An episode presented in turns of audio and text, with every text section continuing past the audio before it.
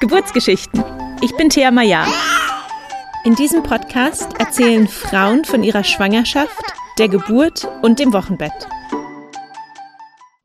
Herzlich willkommen zu einer neuen Folge vom Geburtsgeschichten Podcast. Mein heutiger Gast ist Mena, die mit Anfang 20 schwanger geworden ist und ihren Sohn dann zu Hause zur Welt gebracht hat.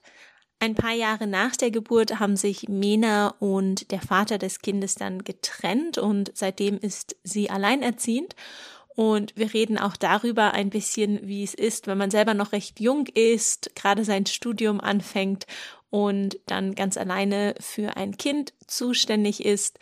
Und diese Folge ist quasi der Einstieg zu einer kleinen Themenreihe. Nächste Woche geht es auch um das Thema alleinerziehend. Da spreche ich dann mit der Autorin Caroline Uhl. Aber jetzt erstmal viel Spaß mit Menas Geburtsgeschichte. Bevor wir mit der heutigen Folge anfangen, habe ich noch eine Bitte an dich. Ich würde mich total freuen, wenn du den Podcast in deiner Podcast-App abonnieren würdest. Das hilft mir im Ranking des Podcasts, so dass der Podcast dann noch mehr Frauen und Paaren angezeigt wird, wenn sie nach schwangerschaftsbezogenen Themen suchen. Und wenn du die Zeit hast, mir nach dieser Folge kurz eine Bewertung zu hinterlassen, eine Sternebewertung oder noch viel lieber ein, zwei Sätze, warum du den Podcast gerne hörst, dann würde ich mich total freuen. Vielen Dank. Hallo und herzlich willkommen, Mena. Schön, dass du uns heute deine Geburtsgeschichte erzählst. Hallo Thea, vielen Dank für die Einladung. Ähm, ich bin schon sehr aufgeregt, aber auch aus dem Grund, weil ich ähm, heute auf dem anderen Ende des Interviews sitze sozusagen. Ja, du bist äh, Podcaster-Kollegin von mir. Stell dich doch gleich einmal vor. Wer bist du? Was machst du? Wie sieht deine Familienkonstellation aus? Sehr gerne. Also mein Name ist Magdalene, mein Spitzname ist Mena und der ist mir seit eigentlich seitdem ich ein Kleinkind bin geblieben. Ich bin 27 Jahre alt, ich bin Studierende und äh, getrennte Mama seit inzwischen über vier Jahren. Mein Sohn ist gerade sechs Jahre alt geworden und ich lebe in der wunderschönen Wachau in Österreich. Und zusätzlich bin ich auch noch ähm, eben Podcasterin für den Tiny Family Podcast, wo ich die Lebenswelten von getrennt und alleinerziehenden und auch von Patchwork-Familien hm, erkunde, nennen wir es mal so. Ja, sehr spannend. Ich tue den Link natürlich auch in die Show Notes für alle, die das interessiert. Dann Schön. lass uns doch gleich mit der Schwangerschaft anfangen. Du hast es gerade schon gesagt, du bist 27 Jahre, dein Kind ist gerade sechs geworden. Das heißt, du mhm. warst ähm, noch recht jung, Anfang 20. War das damals geplant oder war das eine Überraschung? Genau, ähm, ich bin mit Ende 20 schwanger geworden und das war natürlich nicht, also für mich damals natürlich nicht geplant. Ich ich mag es zu sagen, es war eine Überraschung, ja, aber es war auch ein totales Geschenk. Ähm, genau. Ähm, ich war mit dem Vater damals erst ein halbes Jahr zusammen, also mhm. noch gar nicht lang. Und es war auch eine recht tumultreiche Beziehung. Und diese tumultreiche Beziehung war dann irgendwie auch das Ergebnis von sehr tumultreichen Teenagerjahren. Ähm, genau. Und ich habe mich dann aber doch nach drei Wochen reichlicher Überlegung ähm, entschieden für, für die Familienbildung sozusagen. Und genau, durfte dann sehr schnell in meinem Leben klar Schiff machen und aufräumen und bin seit der, seither wirklich, wirklich stark am Wachsen. Ja, das kann ich mir vorstellen. Dann nochmal ganz zum Anfang der Schwangerschaft. Wie hast du denn gemerkt, dass du schwanger bist? Ähm, zuerst habe ich es gar nicht so wirklich gemerkt. Ähm, was mich dann stutzig gemacht hat, ist, dass meine Periode zwei Wochen lang ausgeblieben ist und dass ich absolut keinen Appetit hatte. Also ich hatte immer das Gefühl, leicht kränklich zu sein eigentlich. Ich konnte es damals gar nicht so richtig einschätzen, was es ist. Ähm, was dann der absolute Indikator dafür war, dass etwas nicht äh, der Norm entspricht, war dann, dass ich keine Schokolade essen wollte, weil ich damals schon eine ziemliche Naschkatze war. Genau. Und ja, nach, nach, ich glaube, in der sechsten Woche habe ich dann den Schwangerschaftstest gemacht, eben nachdem die Periode zwei Wochen ausgeblieben ist und der war dann sofort positiv. Hast du den mit deinem damaligen Partner zusammen gemacht oder alleine? Ähm, ja, wir haben den zusammen gemacht. Ähm, wir, haben ins, wir haben insgesamt sogar drei zusammen gemacht und einer seiner besten Freunde war auch dabei, weil der gerade bei uns eben war. also wir haben es eigentlich gleich zu dritt erfahren, was eigentlich auch eine sehr schöne und auch sehr aufwühlende Erfahrung war. Ähm, ja. Das kann ich mir vorstellen. Und du hattest dann gerade schon ähm, erwähnt, dass dann bei dir auch so ein Prozess erstmal war, zu schauen, okay, wie, wie, wie gehe ich jetzt äh, damit um? Ähm, genau. Hast du dir in der Zeit irgendwie Hilfe geholt? Hast du deine Eltern eingeweiht oder bist du zu einem Arzt gegangen oder was waren da so deine Strategien? Mm, also das Ding ist, wir haben am 23. Dezember herausgefunden, dass ich schwanger bin und der erste verfügbare Gynäkologie, also Gynäkologentermin war dann erst am 28. Dezember ähm, also drei Tage danach oder vier, fünf Tage danach, Entschuldigung. Und wir, ich habe dann sofort gesagt, okay, ich muss jetzt mal, ich muss mal schauen, was das jetzt ist und wie weit wir sind. Und also ich ja, musste mal irgendwie Informationen beschaffen. Das heißt, wir waren einmal beim Frauenarzt und ja, das Ding war halt, dass der dann sofort den Herzschlag ähm, aufgedreht hat und das ziemlich laut. Und für, ab, ab, dem Zeitpunkt war dann eigentlich für mich klar, so, okay, da ist so ein Wesen in mir jetzt. Also das war so greifbar. Mhm. Das war so erfahrbar. Und ähm, ja, ich habe dann eben drei Wochen gebraucht, bis ich mich, äh, bis ich eine Entscheidung hatte und habe dann aber wirklich niemanden in meinem näheren Umfeld davon erzählt, außer eben dem Papa, also dem Papa unseres Kindes mhm. und diesen, diesen besten Freund von ihm, weil das eh schon wusste. Und ähm, bin dann sehr in mich gegangen und habe dann auch mit Frauen, die mir nicht ganz so nahe gestanden sind, ähm, gesprochen wie, wie die mit, mit solchen Situationen umgegangen sind. Also ich habe von Frauen gewusst, die Kinder verloren haben und äh, die Kinder wieder gehen lassen mussten sozusagen. Ähm, und auch Frauen, die, die ganz selbstbestimmt heraus abgetrieben haben. Und ja. das klingt eigentlich nach einer total guten Idee, mit Menschen zu sprechen, die einem vielleicht nicht so nahe stehen, aber die trotzdem in der Materie drin sind. Ja. Retrospektiv betrachtet war es auch eine sehr gute Entscheidung, weil ich nicht wollte, dass jemand anders für mich meine Entscheidung äh, beeinflusst. Mhm. Ähm, genau. Okay, und als du dann für dich wirklich den Entschluss hattest, okay, ich bin jetzt Ende 20, ich bin schwanger, ich werde dieses Kind bekommen und da wusstest du wahrscheinlich, jetzt kommen viele Entscheidungen, Veränderungen auf dich zu. Mhm. Ähm, wann hast du es mit deinem Umfeld kommuniziert? Also zuerst habe ich mal meine eigene Entscheidung mit dem, mit dem Papa kommuniziert. Also da, da war eben noch die Klinik irgendwie so Gesprächsthema, bis ich dann gesagt habe, für mich ist das jetzt kein, keine Option mehr. Und dann war er ziemlich schnell, also sofort eigentlich auch mit, mit dabei. Ähm, und hat gesagt, passt, wir machen das gemeinsam. Ähm, davor war es eben drei Wochen lang ja sehr, mm, sehr unsicher alles und wir haben versucht, eben alle Möglichkeiten abzu, abzudecken und eben auch ähm, uns darüber zu informieren.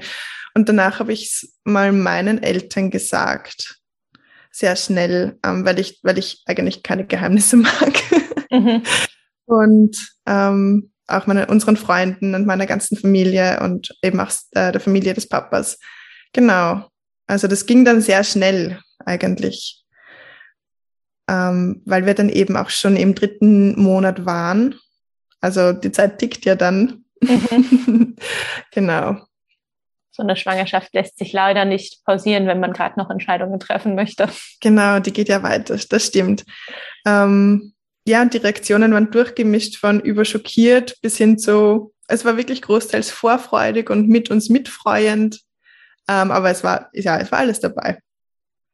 Ja, spannend, wie Leute dann immer gleich denken, sie können eine Meinung dazu haben oder Meinung ja. auch mit der Person dann teilen zu müssen. Ähm, wie war denn deine Lebenssituation damals? Hattest du damals schon studiert? Hast du mit dem Vater des Kindes zusammengewohnt oder alleine gewohnt oder in der WG? Wie, wie sah dein Leben so aus? Ähm, also ich habe damals alleine gewohnt, aber wir haben in derselben Stadt gelebt.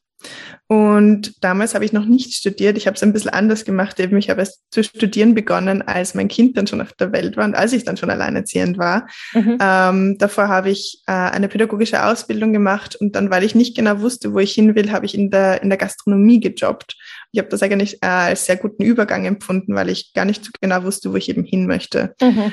Äh, für mich war immer klar, ich werde irgendwann mal studieren, ähm, aber bis diese Entscheidung dann da war, ja, habe ich, hab ich mich so ganz gut äh, selbst ernährt und selbst versorgt. Und ja, der Papa und ich, wir haben nicht zusammengelebt. Wir haben, sind dann erst ähm, einen Monat vor der Geburt eigentlich zusammengezogen und zwar in ein kleines Häuschen, das uns von einem Verwandten äh, bereitgestellt wurde. Wir hatten ja eine Hausgeburt geplant. Ähm, ich presche da gerade ein bisschen vor, glaube ich. Ja, ähm, aber das ist okay. ja.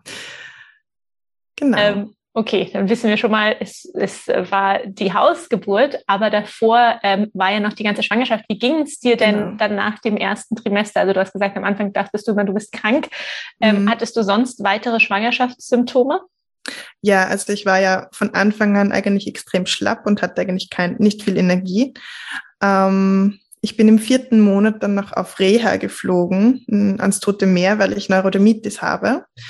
Und durch diesen, also nicht gestörten, aber durch diesen Hormonhaushalt, der halt einfach durch die Decke ging, äh, mhm. besonders im ersten Trimester, äh, blühte meine Haut dann regelrecht auf und die war in einem totalen Ausnahmezustand und dadurch konnte ich dann, dann auch noch auf Kur oder auf Reha fliegen für einen Monat und am Toten Meer meiner Haut was Gutes tun, was wirklich, wofür ich extrem dankbar bin, dass sich das gut ausgegangen ist. Aber das Ding war, dass es dort so heiß war. Ähm, das war dann schon April, also Ende mhm. März bis Ende April bin ich gleich geflogen und dort hat es dann gegen Ende April schon wirklich 40 Grad auch im Schatten. Und mein Kreislauf hat dann auch damals nicht mehr mitgespielt. Und ich hatte von Anfang an ähm, wirklich auch mit Übelkeit zu kämpfen. Also mir, ich musste mich nicht oft übergeben, aber ich war halt, mir war extrem oft schlecht. Und ich dachte eigentlich, dass ich das dann mit dem dritten Monat, dass sich das legt. Aber in, äh, am Toten Meer in Israel hat das dann einfach wieder angefangen, weil, weil mein Kreislauf einfach so überfordert war mit dieser Hitze. Ähm, ja. Also die ersten vier, fünf Monate war ich eigentlich nicht wirklich ähm, für, für große körperliche Anstrengungen zu gebrauchen. Ja, und hattest du in der Zeit, in der Schwangerschaft auch noch deinen Gastrojob? Weil das ist ja auch anstrengend, wenn man die ganze Zeit auf den Beinen ist. Genau, nein, den konnte ich damals, Gott sei Dank. Ähm, ich ging in, in verfrühte Mutterschaft, äh, in verfrühten Mutterschutz, Entschuldigung, weil, weil der, der Betrieb nicht äh, familienfreundlich war, in dem ich damals gearbeitet habe. Und damals hatte ich dann eben sehr viel Zeit, Gott sei Dank, und konnte dann eben auch auf Reha fahren. Ah, super. Das ist natürlich gut. Ja.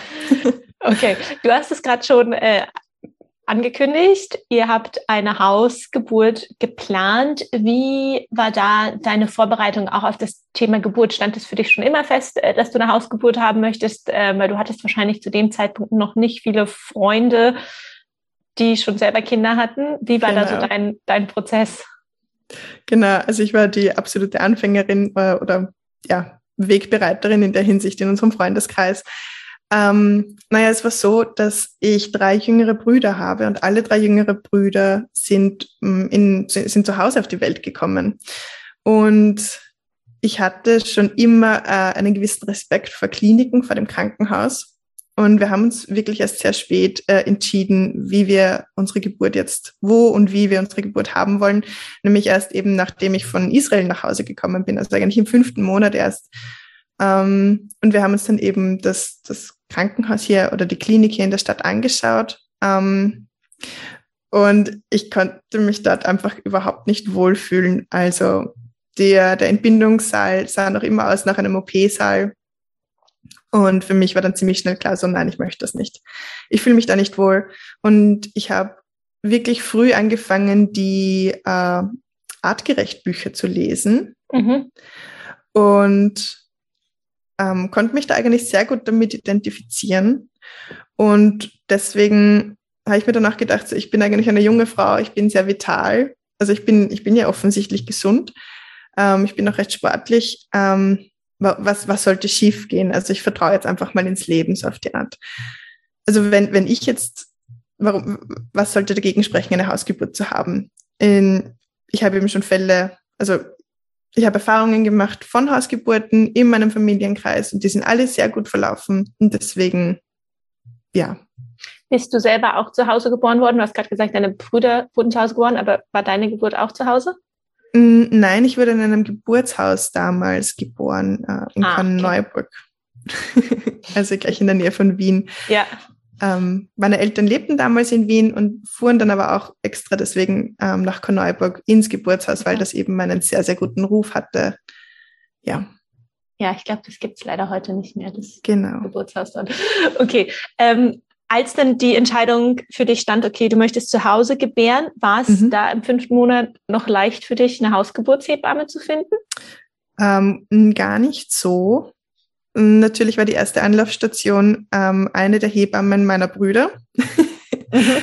ähm, die war aber leider schon voll zu dem Zeitpunkt. Die, ähm, wie soll ich sagen, die bot sich dann aber als Backup an falls ah, okay. die erste mhm. Hebamme nicht könnte.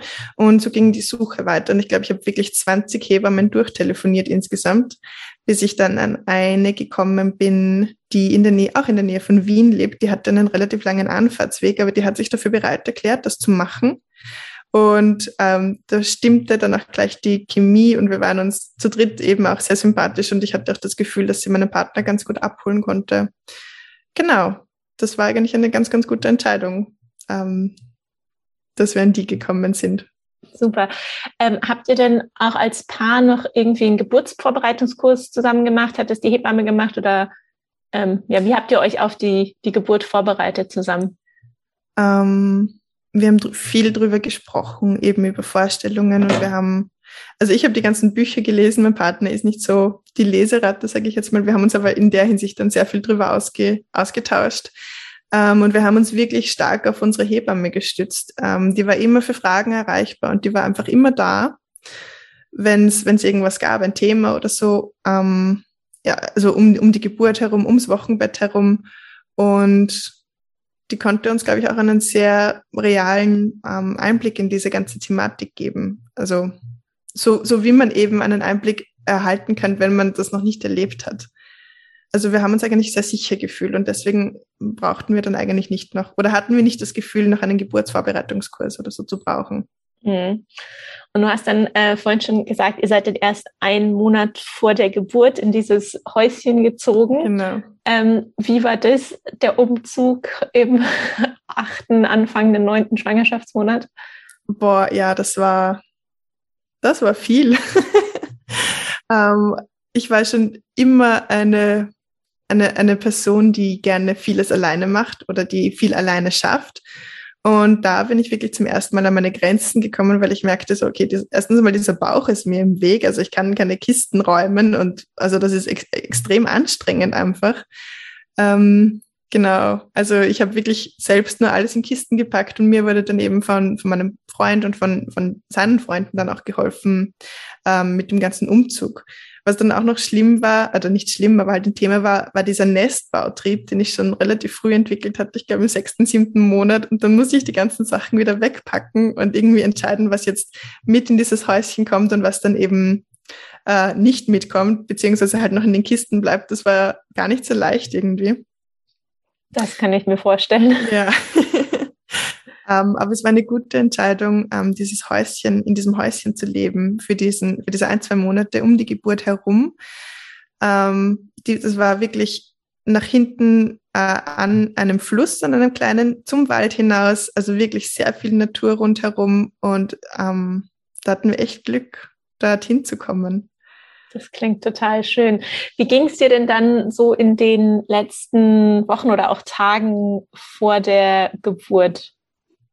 Also grundsätzlich habe ich mich sehr mh, mm, göttlich gefühlt, sage ich jetzt mal. Also ab dem Zeitpunkt, ab dem die Übelkeit kein Thema mehr war, habe ich mich eigentlich total strahlend gefühlt und ähm, gut. Und die Tage davor habe ich dann, also wo ich dann wirklich schon gemerkt habe, okay, es geht jetzt Richtung Geburt zu, hat sich einfach der Bauch abgesenkt und es kam so ein Druck auf, auf die Hüften einfach. Und ich habe gemerkt, okay, es wird jetzt einfach unangenehm, es wäre einfach nicht mehr so viel Platz da. Okay, ähm, also, Entschuldigung, ich wollte, ja, dich nicht, ja. ich wollte dich nicht unterbrechen. Erzähl ruhig weiter. Nein, alles gut. Also, das war das, was ich sagen wollte. Okay.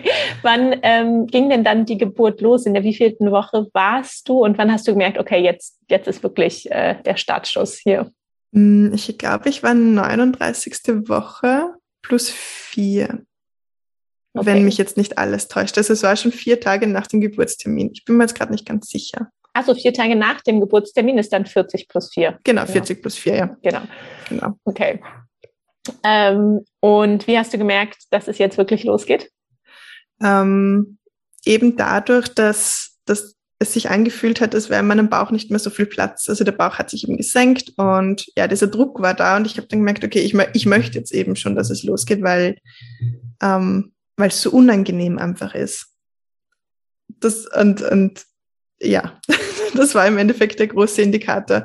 Und es ging dann wirklich ähm, um 4.30 Uhr in der Früh los am nächsten Tag. Ähm, nämlich, ich ging aufs Klo und ja, dann sprang, also ist die Blase eben gesprungen.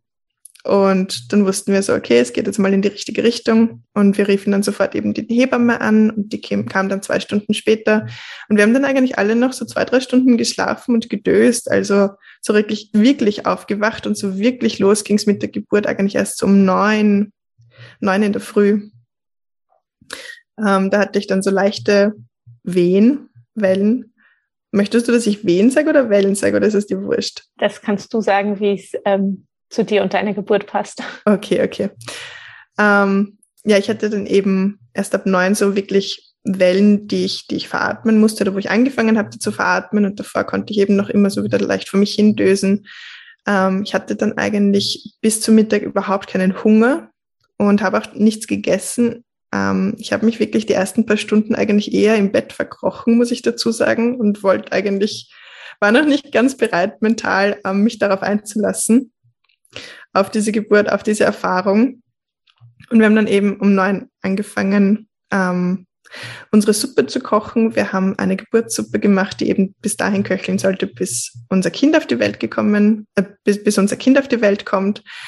Ähm, genau, und dann wurde ich eben angeleitet, Bewegung zu machen, damit das eben, ähm, damit was weitergeht. Und ich wurde massiert und ich wurde auch gut gehalten und alles. Und das war eigentlich noch ganz gut ähm, veratmbar und aushaltbar am Vormittag. Ja, und zwar, also dein Partner war da und die Hebamme, war sonst noch genau. jemand bei der Geburt dabei? Nein, niemand. Ähm, es ist einmal kurz im Raum gestanden und meine beste Freundin auch noch da sein soll. Die war aber selbst dann so überrumpelt und ich habe mir dann gedacht, so, nein, wir schaffen das auch gut zu dritt.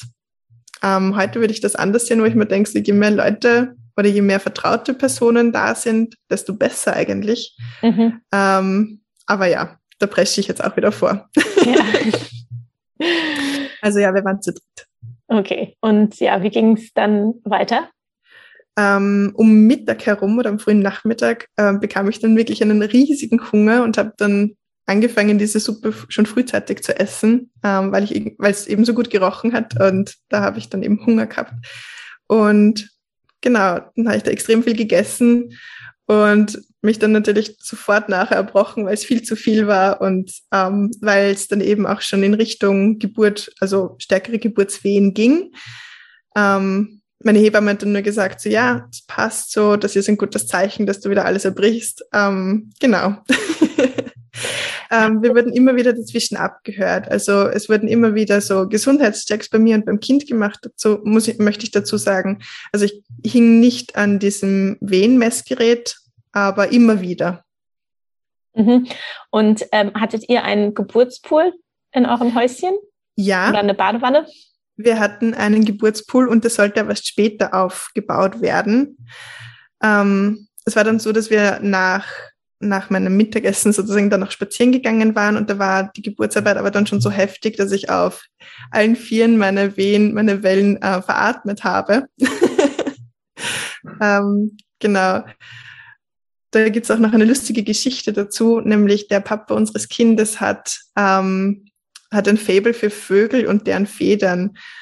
Und ich, ich sitze da so oder ich, ich knie da eigentlich so auf diesem Feldweg, auf dem wir spazieren gegangen sind und veratmet also meine Wehe und dann steckt er mir eine Feder vor das Gesicht und sagt so, das ist die Geburtsfeder und das ist von irgendeinem total tollen Vogel und ich weiß nicht mehr, was für ein Vogel das war, aber ja, habe ich mir dann so gedacht, so okay, boah, das passt jetzt überhaupt nicht, aber er war einfach total, total da. total begeistert von seiner Feder. Genau. Schön. Ähm, Wie lange seid ihr da ungefähr spazieren gegangen?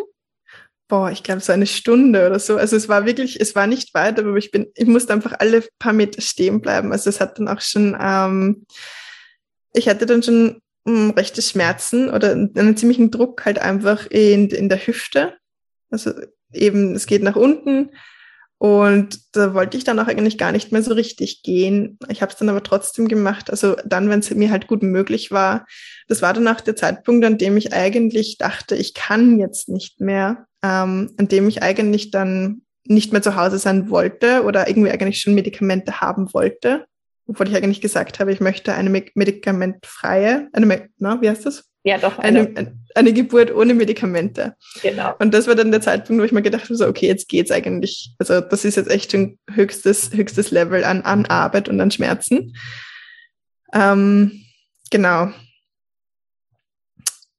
Hast du das ähm, mit der Hebamme oder deinem Partner kommuniziert, dass du eigentlich gesagt hast, ich kann jetzt nicht mehr? Weil manchmal ja. wissen die Hebammen ja, wenn die Frauen anfangen zu sagen, sie können jetzt nicht mehr oder auf einmal doch die Schmerzmittel wollen, dann wissen sie, dass die Frauen eigentlich rechtlich an der Geburt dran sind. Genau, ja. Ähm, rational wusste ich das damals auch. ähm, nein, meine Hebamme wusste es und hat dann eben gemeint, wir gehen jetzt nach Hause und du gehst jetzt nochmal unter die Dusche, während wir diesen Geburtspool ähm, aufbauen. Der war nämlich noch nicht aufgebaut, ähm, um, um zu visualisieren, wo, also dass ich unten unter der Dusche sitze und mir visualisiere, wie eben mein Kind aus mir rauskommt.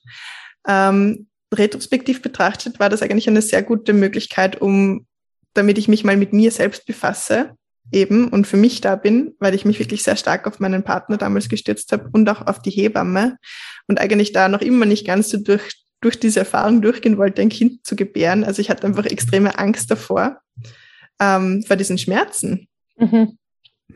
Ähm, genau, ähm, damals habe ich mich aber ein bisschen alleingelassen gefühlt. Also ich wusste nicht so genau, was passiert und ähm, ah, mein, mein, mein Verlangen sozusagen nach Medikamenten, nach Schmerzstillenden, das hat sich ein bisschen so angefühlt, als würde das irgendwie nicht ernst genommen werden. Jetzt weiß ich ja inzwischen, dass es, dass es ja wirklich ein Geburtsfortschritt ist.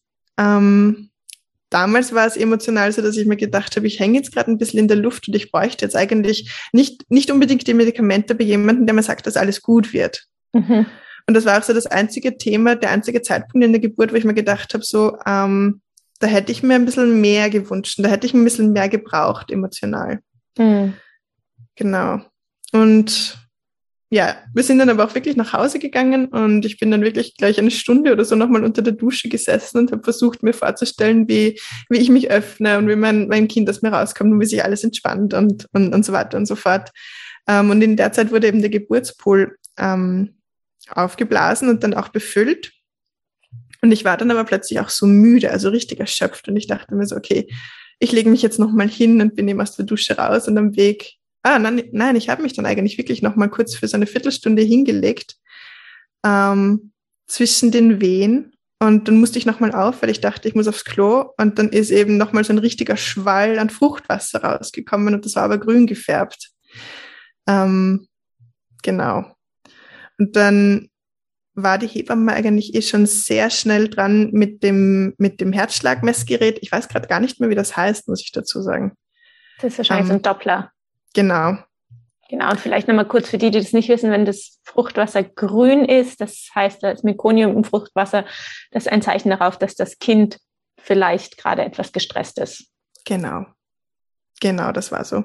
Genau, und dann war eben auch die, die Frage, wie weit sind wir jetzt in der Geburt? Ähm, sollen wir jetzt wirklich ins Krankenhaus fahren? Also das war dann eben schon das Thema, das war dann kurz mal Gesprächsthema.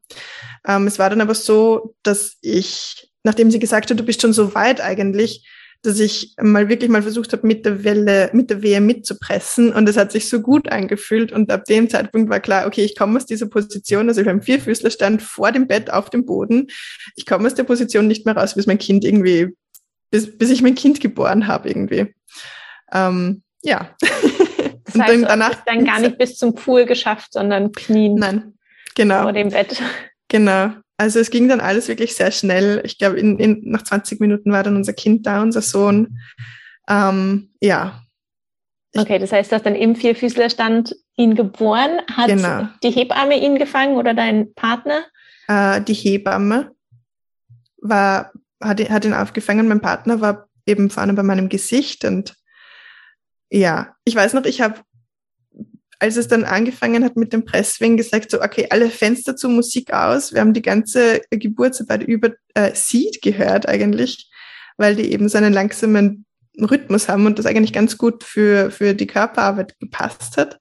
Ähm, aber da wollte ich dann, ich, da hatte ich dann das Gefühl, ich muss mich so stark konzentrieren, dass ich einfach mich nicht auf die Nachbarn konzentrieren möchte und auch nicht auf irgendeine Musik, sondern es musste halt still sein irgendwie. Und ja, mir wurde dann noch angeboten, so ein PC-Ball, dass ich mich auf den lehnen kann, weil meine Arme einfach halt schon so gezittert haben. Mhm. Und, aber diese, diese, dieser Positionswechsel war dann aber so schmerzhaft irgendwie, weil, weil, also in der Hüfte habe ich das eben so stark gespürt, dass ich dann einfach halt wieder auf meine, auf meine Arme bin. Und ja, genau. Als er dann da war, hat die Hebamme ihn dann gleich zu dir hochgereicht? Genau. Das ist auch so ein Thema, da, daran konnte ich mich nicht mehr erinnern, so nach, nach den, mit, mit der Zeit einfach. Und in meiner Erinnerung damals, also war es so, dass ich einfach total müde war, total erschöpft war und er einfach auf mir sozusagen dann ge gelegen ist. Ähm, inzwischen weiß ich, weil ich mit meinem Partner dann irgendwann mal wieder drüber gesprochen habe, dass ich ihn sehr wohl eingelächelt habe und eingesehen habe und irgendwie so gesagt habe, so ich bin jetzt für dich da und du bist sicher bei mir und hallo und also dass ich ihn sehr wohl begrüßt habe. Und das ist eigentlich sehr, eine sehr schöne also keine Erinnerung, aber ein sehr schönes, eine sehr schöne Erfahrung. Mhm. Ja. Hast du ihn gleich eingelegt? Hast du ihn gestillt? Ähm, ja, ich habe es probiert. Ähm, meine Brustwarzen waren aber ähm, nach außen gestülpt. Wie heißt das nochmal? Ähm, äh, ich weiß gar nicht, es gibt Flachwarzen und Hohlwarzen. Ich kann da nicht. Ich glaube genau Flachwarzen. Okay. Ich weiß es gerade gar nicht. Auf jeden Fall war das ein bisschen schwieriger, ähm, gerade mit so einem kleinen Baby dann auch noch ähm, das zu stillen. Und de facto hat er es dann wirklich auch wirklich getrunken beim, beim nächsten Mal, als die Hebamme dann da war. Ähm, okay. Ich habe ihn schon öfters eingelegt, aber irgendwie hatten wir es dann noch gar nicht so heraus ja. wie es eben sein soll. Und ähm, ja, ab dann ging es dann aber eigentlich sehr schnell mit dem Milcheinschutz und mit allem, auch mit dem wunden Brustwarzen und mit allem rundherum. Genau. Okay, aber nochmal dann, um zur Geburt zurückzukommen, mhm. ähm, kannst du dich noch, noch daran erinnern, wie lange es gedauert hat, bis die Plazenta dann kam? Ähm, ich habe überhaupt kein Zeitgefühl damals gehabt. Ich glaube, es war eine halbe Stunde oder so. Okay. Ja, aber es war nicht mehr viel. Also der, der Aufwand, das, die, die, das Baby war die größere Geburt, sage ich jetzt mal so. Ja, deswegen heißt die Plazenta ja auch die kleine Geburt manchmal genau. hinterher. Ähm, wie lange war denn dann die Hebamme an dem Tag noch da? Und ja, wie waren so die ersten Stunden? Habt ihr euch einfach ins Bett gekuschelt? Genau. Ähm, also unser Kind ist um halb fünf, um 16.24 Uhr auf die Welt gekommen und die Hebamme war circa noch bis neun, also bis 21 Uhr da. Und ja, ich wurde, ich hatte einen ganz, ganz kleinen Einriss nur und da wurde ich genäht und wir haben eben versucht anzulegen und unser Kind wurde ge, also abgewischt. Ich glaube, gebadet haben wir ihn wirklich erst ein bisschen später. Ähm, genau, und wir haben uns mal ausgerastet und irgendwie, ich, ich musste das mal verdauen, emotional. Ähm, das ist ja eine, ein, ein riesiges Ding, ein Kind auf die Welt zu bekommen. Ähm, also ich musste das emotional mal irgendwie verarbeiten. Mm, genau. Und dann, als die Hebamme fuhr, dachte ich mir nur so, wir sind jetzt komplett allein mit dem. Also, also ich habe mich so, ich habe mir jetzt gedacht, so, okay, was machen wir jetzt damit irgendwie? Das war so der Gedanke, so, ich weiß ja nicht mal, ich weiß ja gar nichts im Endeffekt wie, wie ich so mit einem kleinen Wesen umgehen soll. Ähm, genau, aber die erste Nacht ist eigentlich sehr gut verlaufen und, und dann eben auch der Tag. Und ja, wir waren dann alle ein bisschen gestresst, weil, weil das Stillen nicht so funktioniert hatte. Deswegen kam die Hebamme dann auch relativ früh wieder und dann funktioniert es aber. Ich bekam so Stillhütchen ähm, und mit denen hat es dann sehr gut funktioniert. Super. Weißt du, wie lange du die Stillhütchen benutzt hast? Ähm, ich glaube, es waren schon mindestens einen Monat. Ich kann ich es gar nicht mehr so genau sagen, aber es war eine sehr lange Zeit. Ähm, Und das Stillen funktionierte auch nur in, in dieser Sitzposition. Also nicht mit einem Sitz, äh, mit diesem Stillkissen und auch nicht im Liegen, sondern wirklich nur in einer ganz gewissen Position, in der ich meinen Sohn hielt am Anfang, weil der Saug, ähm, Reflex oder die Saugkraft noch gar nicht so stark war bei ihm mhm. und meine Brustwarzen eben noch nicht so geformt waren, dass sie, dass sie gut, ähm, dass er sie gut nehmen konnte. Mhm. Oh Gott, und das ist ja dann auch anstrengend, wenn man nachts sich immer hinsetzen muss, genau. Position finden. Genau, also ich bin dann immer auf die Couch ausgewandert, ähm, weil, weil das, man das im Bett nicht so gut machen konnte. Also auf der Couch ging es einfach leichter. Ähm, und wir sind dann auch sehr auf die Arme eingeschlafen, weil ich mein Kind eben immer mit, mit Muskelkraft gehalten habe und eigentlich nicht abstützen konnte, weil es dann irgendwie vom Winkel her die ersten, die ersten Wochen nicht so gut funktioniert hat. Oh, das klingt sehr anstrengend. Wie lange hast du ihn insgesamt dann gestillt? Äh, zweieinhalb Jahre. Oh, wow. Ja. ja. ähm, wie ging es dir denn aber dann so im Wochenbett die ersten Tage und auch Wochen nach der Geburt? Hattet ihr viel Unterstützung von Familie und Freunden oder ähm, habt ihr euch eher so ein bisschen eingeigelt? Ähm, ich habe das ziemlich schnell eben auch von diesem artgerecht Buch ähm, so mitbekommen, dass ich versucht zu entscheiden, wann, wann wir Besuch bekommen. Und das wurde dann auch so gehandhabt. Also es wurde wirklich sehr respektvoll mit unserer Zeit und mit unseren Ressourcen umgegangen. Die ersten zehn Tage hatten wir wirklich eigentlich so, also wirklich nur sehr sporadisch und sehr kurze Besuche, was sehr schön war. Ähm, meine Mama kam dann am, am Abend der Geburt noch kurz vorbei und hat einen Kuchen vorbeigebracht. Ähm, und es war aber nicht überlaufen oder so. Also ich konnte mich da eigentlich wirklich recht gut ausrasten. Ähm, es war tatsächlich sehr emotionsreich. Ähm, es gab dann auch Probleme mit, mit der Meldung unseres Sohnes, weil das eben eine Hausgeburt war und das in diesem kleinen Dorf nicht üblich war.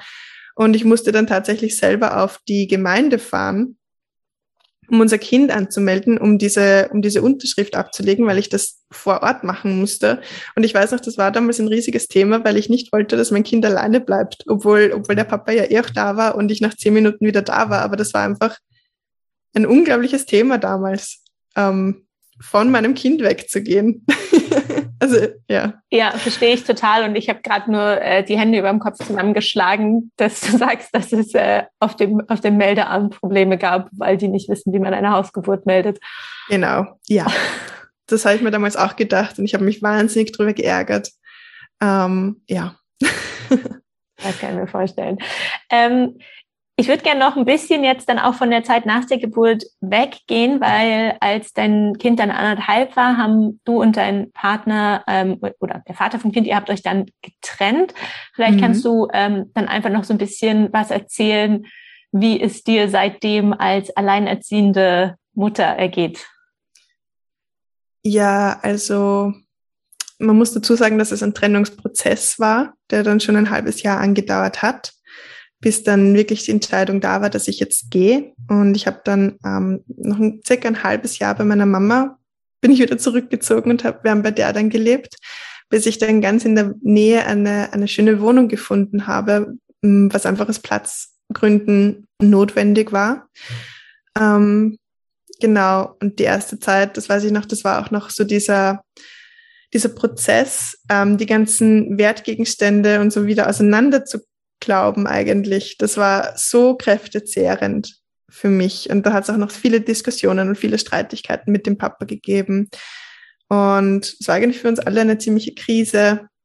Ähm, mein Sohn konnte damals noch gar nicht so gut fassen oder rational begreifen, was da jetzt passiert. Und der hat dann wirklich sehr lang, ähm, war der sehr anhänglich und ließ sich zum Beispiel auch nicht von meiner Mama äh, ins Bett bringen oder ein Buch vorlesen oder also ich musste dann wirklich alles machen, weil, weil er dann niemand anderen mehr eigentlich akzeptiert hat für eine Weile. Das mhm. war sehr anstrengend. Ähm, genau. Wir waren dann auch mit, mit meiner besten Freundin damals äh, im Sommer drauf auf Urlaub für zwei Wochen beim Campen. Ähm, und nicht mal da konnte ich alleine duschen gehen oder so, ohne dass es irgendwie ein Drama war. Also das war wirklich auch eine anstrengende Zeit äh, für mich, nämlich auch noch ähm, irgendwie so diese Trennung zu verarbeiten und dann eben auch noch äh, wirklich hundertprozentig für mein Kind da zu sein, der niemand anderen akzeptiert hat. Ähm, ja, und dann habe ich ähm, musste, also habe ich auch wieder angefangen zu arbeiten, als dann das, das Kindergeld aus war. Ähm, nur, nur sehr wenige Stunden in einem Bioladen damals. Und da war dann mein Sohn wieder tagsüber bei seinem Papa, weil der da sich gut Zeit nehmen konnte. Aber die Wochenenden oder so, also so wie es jetzt geregelt ist, dass er jedes zweite Wochenende dort ist, das war es damals noch gar nicht. Also die haben sich manchmal tageweise gesehen, also relativ regelmäßig unter der Woche, aber sonst war mein Sohn eigentlich immer bei mir. Und das war sehr anstrengend, besonders auch als junge Mama. Also ich war dann 23, 24, als wir uns getrennt haben, das zu, das anzunehmen, dass ich jetzt eben Mama bin und eben auch alleinerziehende Mama bin. Also das war ein riesiger Prozess, der mit Selbstwert und Selbstwertschätzung zu tun hatte. Ähm, da wieder mich zu finden oder mich auch zu positionieren und mich selbst und meine, meine Position selbst wertzuschätzen. Weißt du, was ich meine? Ja, ich, also ich kann mir nur vorstellen, wie das sein muss, so jung Mama zu werden und dann durch diesen Prozess zu gehen. Meine Mutter werden allein ist so ein riesiger Transformationsprozess, aber dann mhm. gleich wieder eine Veränderung im Leben zu haben, die die Identität auch beeinflusst.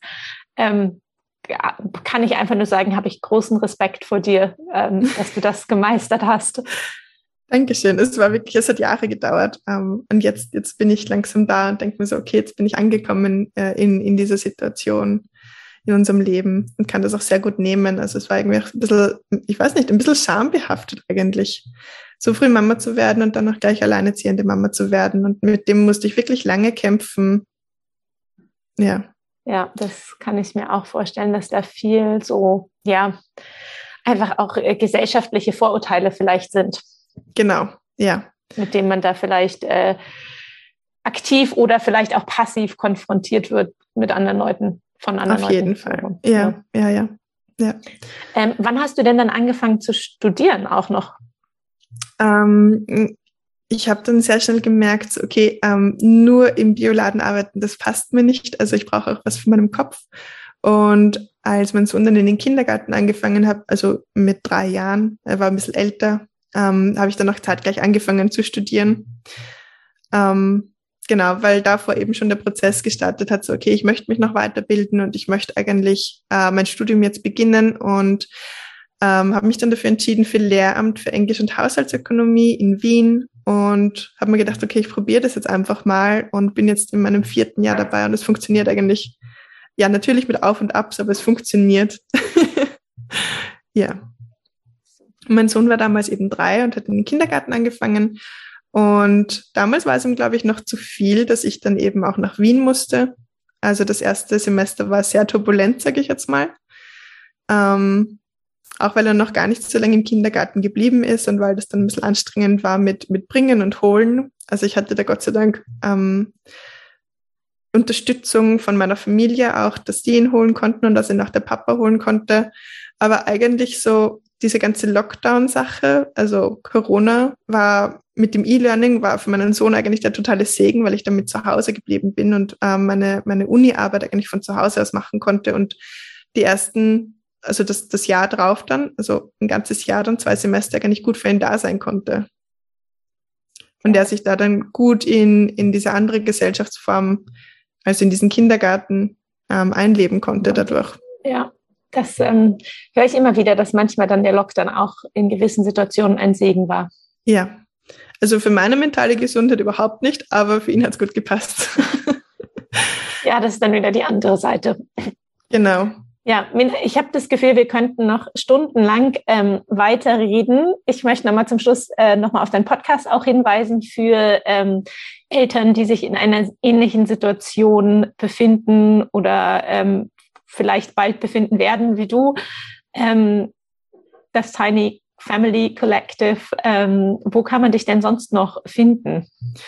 Ähm, man kann mich auch über Instagram finden, besonders auch den, den Tiny Family Podcast, also Tiny, unter Tiny Family Collective, alles kleingeschrieben und zusammengeschrieben. Ähm, den Podcast gibt's auf allen läufigen Podcast-Plattformen ähm, äh, zu hören und auch auf YouTube. Also einfach den Tiny Family Podcast suchen und ich bin mir sicher, es ploppt was auf.